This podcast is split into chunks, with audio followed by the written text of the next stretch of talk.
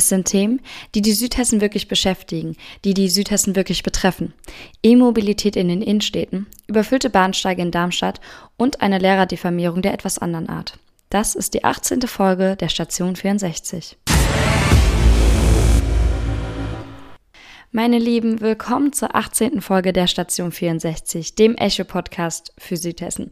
Mein Name ist Ann-Kathrin und mit dieser Folge wird die Neuauflage des Podcasts Station 64 schon volljährig. Denn, wie gerade eben schon gesagt, wir sind in der 18. Runde und zum 18. Mal beschäftigen wir uns mit den Themen, die in Südhessen die Woche über aktuell waren. Die in Südhessen die Leute, ja, wie ich eben gerade schon im Einspieler gesagt habe, wirklich beschäftigt haben und nah an die Leute rangehen. Letzte Woche habe ich schon angekündigt, der Weihnachtsmarkt geht los. Darüber wollen wir jetzt aber gar nicht erst reden, denn abgesehen vom Weihnachtsmarkt gab es am Wochenende noch ein anderes Thema, nämlich der Black Friday.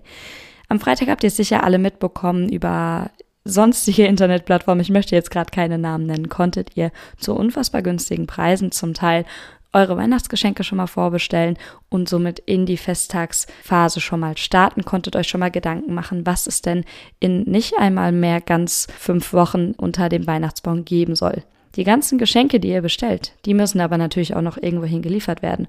Und dafür gibt es in Darmstadt ein neues Pilotprojekt von Zukunft.de, bei dem die E-Mobilität als Schlüsselelement für die Lieferung von Paketen eingesetzt werden soll. Das ist insofern besonders, da Darmstadt die einzige Stadt ist, die außer Frankfurt in Hessen ausgewählt wurde, um bis Ende 2020 als Pilotstadt zu fungieren. Das heißt, bis Ende 2020 wird von Zukunft.de in Kooperation mit den Paketzustellern DPD, GLS, Hermes und UPS ausprobiert, wie denn E-Mobilität bei der Lieferung von Paketen eingesetzt werden kann. Insgesamt sind es 9,9 Millionen Euro, die das Bundesverkehrsministerium eben unter diesem Slogan zukunft.de investieren möchte.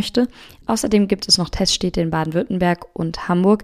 Das heißt, insgesamt ist Hessen da schon mit zwei Städten sehr gut vertreten. Ja, in diesem Pilotprojekt, in dieser Initiative für die E-Mobilität. Inzwischen gehört es ja schon ein bisschen zum Stadtbild dazu, dass die kleinen E-Autos von der Post rumfahren, gerade in kleineren Gebieten. Etwa ich erinnere mich an Bensheim, dort habe ich das sehr oft schon gesehen, in der Nähe meiner Heimatstadt in Südhessen kann man diese E-Autos schon, diese Mini-E-LKWs bestaunen und jetzt soll es eben auch in der innerstädtischen Paketzustellung Einzug erhalten und eben auch größere Sprinter unter anderem von der Hochschule Frankfurt begleitet die Zulieferung ausprobieren.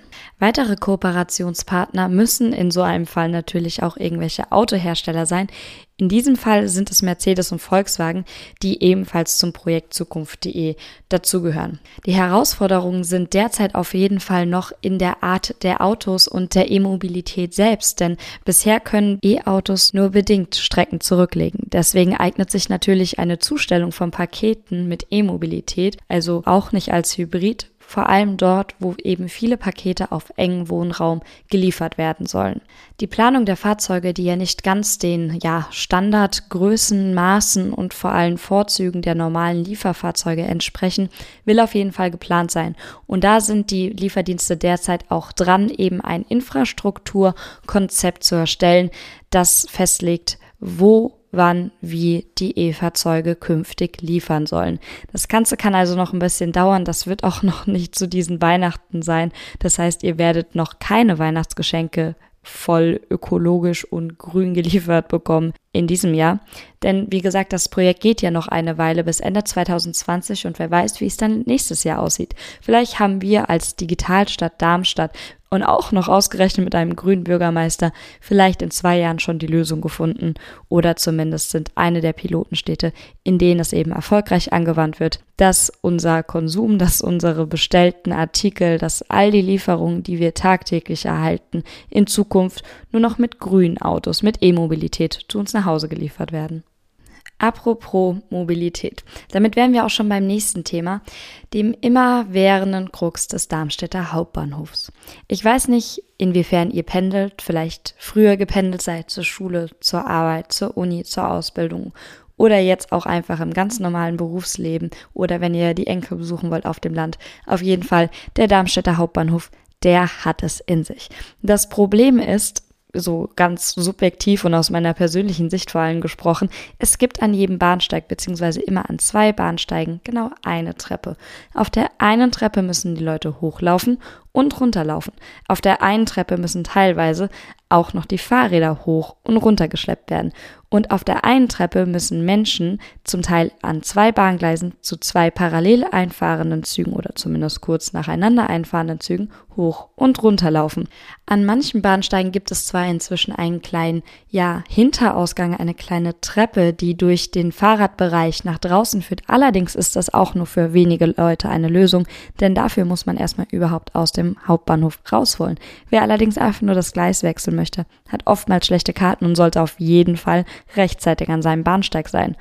Und genau das ist die aktuelle Situation tagtäglich, alle paar Minuten am Hauptbahnhof in Darmstadt. 40.000 Menschen drängen sich jeden Tag durch die Hallen. Tendenz ist steigend. Und naja, das ist jetzt nicht nur in Darmstadt der Fall. Auch Bahnhöfe wie Frankfurt und Wiesbaden haben zunehmende Probleme. Nur eben durch die verschiedenen Ebenen in Darmstadt ist es dort besonders akut. Stefan Opitz, ein grüner Stadtverordneter aus Darmstadt, ist einer der wenigen, der jetzt gemeinsam mit der CDU und einem gemeinsamen gestellten Antrag ein bisschen Bewegung reinbringen möchte, im wahrsten Sinne des Wortes. Denn dem Magistrat soll, wie er selbst sagt, der Rücken gestärkt werden mit Gesprächen mit der Bahn und eben Anregungen bieten, damit eine Lösung gefunden wird. Denn der Zustand ist kaum noch aushaltbar. Es wird, wie gesagt, auch immer mehr und deswegen wird angeregt, gegebenenfalls einen weiteren Querbahnsteig zu bauen, über den die Umsteiger von Gleis zu Gleis kommen könnten oder eben direkt ins Freie und vor allem auch mehr Fahrradparkplätze. Denn durch den besagten Hinterausgang, durch diese kleine Treppe, die sich an manchen Bahnsteigen dann in Darmstadt befindet, können die Leute dann zwar durch die Fahrradpassage nach draußen kommen, aber die Fahrradparkplätze sind auch nicht mehr sicher vor Beschädigung oder Diebstahl. Bisher wurde im Stadtparlament vor allem über die Fahrradparkplätze geredet, von denen am Anfang 1000 zusätzliche Plätze geplant waren. Inzwischen geht es aber eigentlich gar nicht mehr um solche vierstelligen Zahlen, sondern eher um 30 abschließbare und vermietbare Fahrradboxen auf Gleis 1. Außerdem um einige wenige Nebenräume auf diesem Fürstenbahnsteig, also auf diesem Parallelbahnsteig, der eben heutzutage als Fahrradpassage dann bekannt ist. Aber auch das wären nur 30 oder 40 Plätze und an der Ostseite des Bahnhofs wird zwar auch untersucht, aber auch dort gibt es keine konkreten Ergebnisse. Das alles sind natürlich nur irgendwelche Zwischenlösungen. Eigentlich sind 350 Plätze, die ursprünglich in diesem Fürstenbahnsteig, in dieser Fahrradpassage ursprünglich bewacht wurden, nicht mehr vorhanden, weil sich dort eben die Leute durchdrängeln müssen. Da sind auch 30, 40 Fahrradboxen oder auch zusätzliche Nebenräume natürlich keine dauerhafte Lösung und vor allem, weil es die Pendler eben noch nicht betrifft. Die Idee vom Stadtverordneten Opitz kommt auch gar nicht mal so von ungefähr, denn bis 1994, bis zum Abriss des sogenannten Postbahnsteigs, gab es eben genau so einen Querbahnsteig, der am nördlichen Ende des Gleichsfelds in Höhe des Postgebäudes einen Querweg gebildet hat. Das war dann natürlich eine Entlastung für die heutige Fahrradpassage für den Fürstenbahnsteig am anderen Ende, aber auch dieser Bahnsteig ist eben keine dauerhafte Lösung, da sich die Menschen erstmal an dieser Masse, die wirklich die breiten Treppen hochlaufen möchte, vorbeidrängeln müssten. Deswegen, ja, bleibt abzuwarten, was da das Stadtparlament, was die Stadt Darmstadt wirklich tut in Gesprächen mit der Bahn. Opitz bewertet das Ganze auf jeden Fall erstmal nur alles als Übergangslösung, vor allem eben auch solche Doppelstockparker, die installiert werden könnten, um Fahrräder eben übereinander zu stapeln.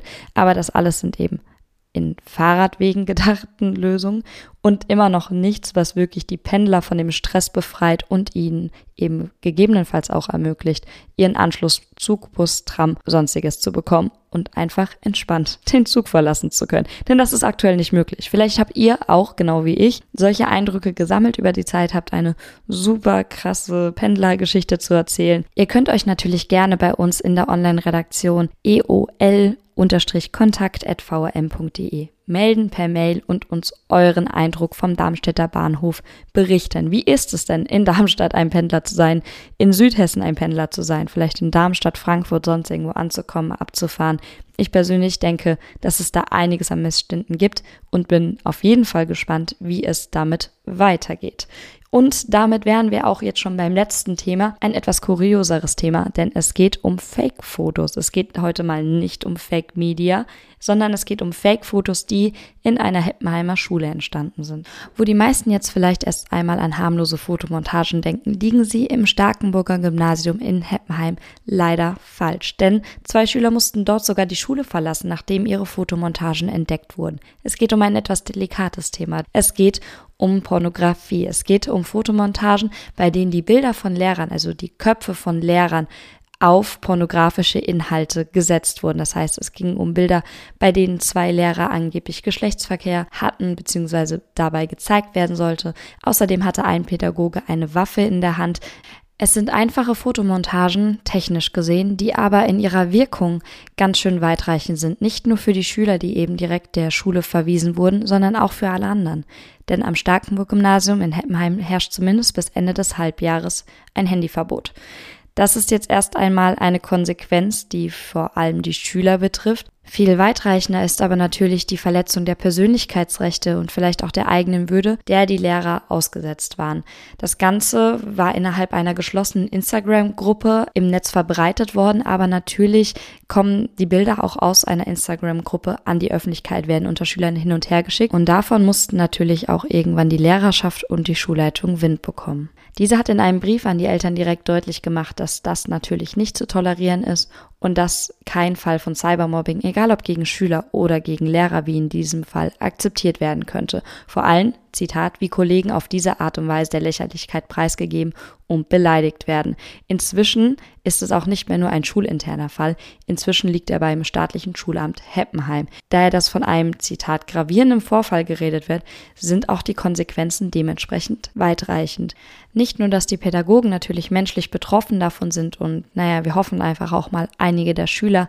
Nein, es geht auch noch um ganz andere Ebenen. Ein Vertrauensverhältnis wurde gestört, aber vor allem juristisch gesehen eine Straftat begangen und deswegen wird es dafür auch noch ein Nachspiel geben. Es ist noch nicht ganz klar, wie das aussehen wird. Allerdings sind auf jeden Fall mehrere Anzeigen bei der Polizei eingegangen. Das hat diese schon bestätigt. Außerdem gibt es natürlich noch das Handyverbot, das bis zum Ende des Halbjahres zumindest im Raum steht. Die Reaktionen darauf sind verständlicherweise geteilt. Eine Mutter, die nicht genannt werden möchte, hat Echo auch erzählt, dass sie eben nicht ganz verstehen kann, weshalb alle Schüler bestraft werden müssen, wenn auch nur einige die Bilder eben auf dem Handy hatten beziehungsweise nichts gefilmt hatten und auch nicht vielleicht in der Instagram-Gruppe waren, aber die dann eben doch zugeschickt bekommen haben. Es ist auf jeden Fall eine flächendeckende Angelegenheit. Es ist vielleicht auch ein flächendeckendes Problem. Das ist noch nicht wirklich klar. Auf jeden Fall ist die Besorgnis bezüglich des Missbrauchs der neuen Medien, des Missbrauchs von digitalen Tools und der Social-Media-Dynamik groß. Vor allem da es sich nicht immer gleich um pornografische Fotomontagen handeln muss, damit sich eine Person in ihren Persönlichkeitsrechten eingeschränkt fühlt, damit sie sich gemobbt fühlt. Es können auch einfach schon Veröffentlichungen von Fotos und Filmen sein, die einfach nicht hätten entstehen sollen, dass Schüler sich untereinander filmen, um sich zu piesacken, Dinge festzuhalten, die peinlich sind oder von denen man nicht möchte, dass sie einfach gesehen werden. Ein jeder Mensch hat ein Recht darauf zu bestimmen, ob er fotografiert wird, ob er gefilmt wird. Wenn dieses Recht allerdings auf dem Schulhof beschnitten wird, ist das sehr schwer zu kontrollieren. Natürlich für die Schulleitung, aber auch für die Pädagogen. Deswegen, ja, ich als Digital Native, wie ein Kollege so gerne zu mir sagt, als jemand, der auch mit den digitalen Medien jetzt schon irgendwie groß geworden ist, da liegt verdammt viel Missbrauchspotenzial bar. Und in Schulen kann es immer mal wieder als Brennpunkt, als sozialer Kessel wirklich zu Problemen kommen. Inzwischen eben offensichtlich, wie an dem Starkenburg-Gymnasium in Heppenheim, nicht mehr nur zwischen den Schülern, sondern inzwischen auch zwischen Schülern und Lehrern. Und ja, deswegen wird es für die beteiligten Schüler, für die Mitglieder der Instagram-Gruppe, vor allem aber für die Schüler, die die Fotomontagen erstellt haben, juristische oder zumindest schulinterne Konsequenzen geben. So, das waren jetzt auch genug ernste Worte zum Abschluss. Naja, was heißt ernste Worte? Darüber muss natürlich auch mal geredet werden. Auch in Südhessen gibt es mal ein ernsteres Thema, einen kleinen Skandal vielleicht sogar, gerade eben, wenn er sich mit so einem, ja, delikaten Thema beschäftigt. Ich entlasse euch jetzt mit der 18. Folge der Station 64 in das erste Adventswochenende. Vielleicht habt ihr schon vor, auf einen südhessischen Weihnachtsmarkt zu gehen. Das wird auf jeden Fall nochmal ein Thema in den nächsten Wochen. Bis dahin, lasst euch euren ersten Glühwein oder euren ersten Kinderpunsch schmecken und wir hören uns in der nächsten Folge der Station 64, dem Echo-Podcast für Südhessen.